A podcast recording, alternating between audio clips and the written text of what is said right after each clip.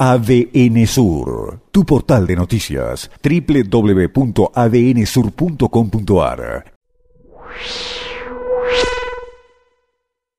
Hay un concepto en sociología que se llama anomia.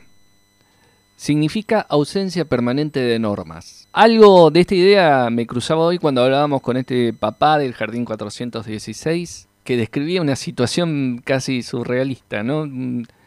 Sujeto que quiere pasar al terreno que ha usurpado y para poder llegar hasta ahí va, coloca una escalera sobre el paredón del jardín de los hijos de estos padres que estaban reclamando y toma el patio del jardín como parte también de su propiedad usurpada.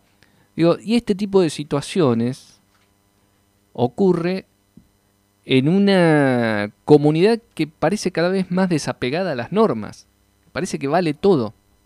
Que quien quiere tomar algo va, lo toma y después discutimos, después que venga la justicia, después el resto a juicio, decía una vieja frase, que en estos casos muchas veces ni siquiera a juicio.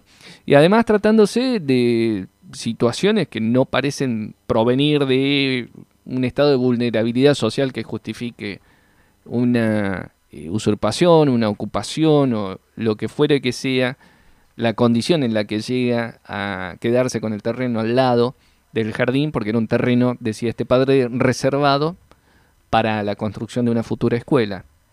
Y sin embargo va, a muro en escalera, y entonces el jardín que antes no podía funcionar por falta de funcionamiento de la caldera, figurita repetida en los problemas de la educación de la provincia del Chubut, una vez que se repara la caldera, ahora los chicos no pueden ir al jardín porque este tipo se le ocurrió tomar el patio del jardín como si fuera el patio de su casa. Y así las cosas entonces me aparece esta palabra, anomia.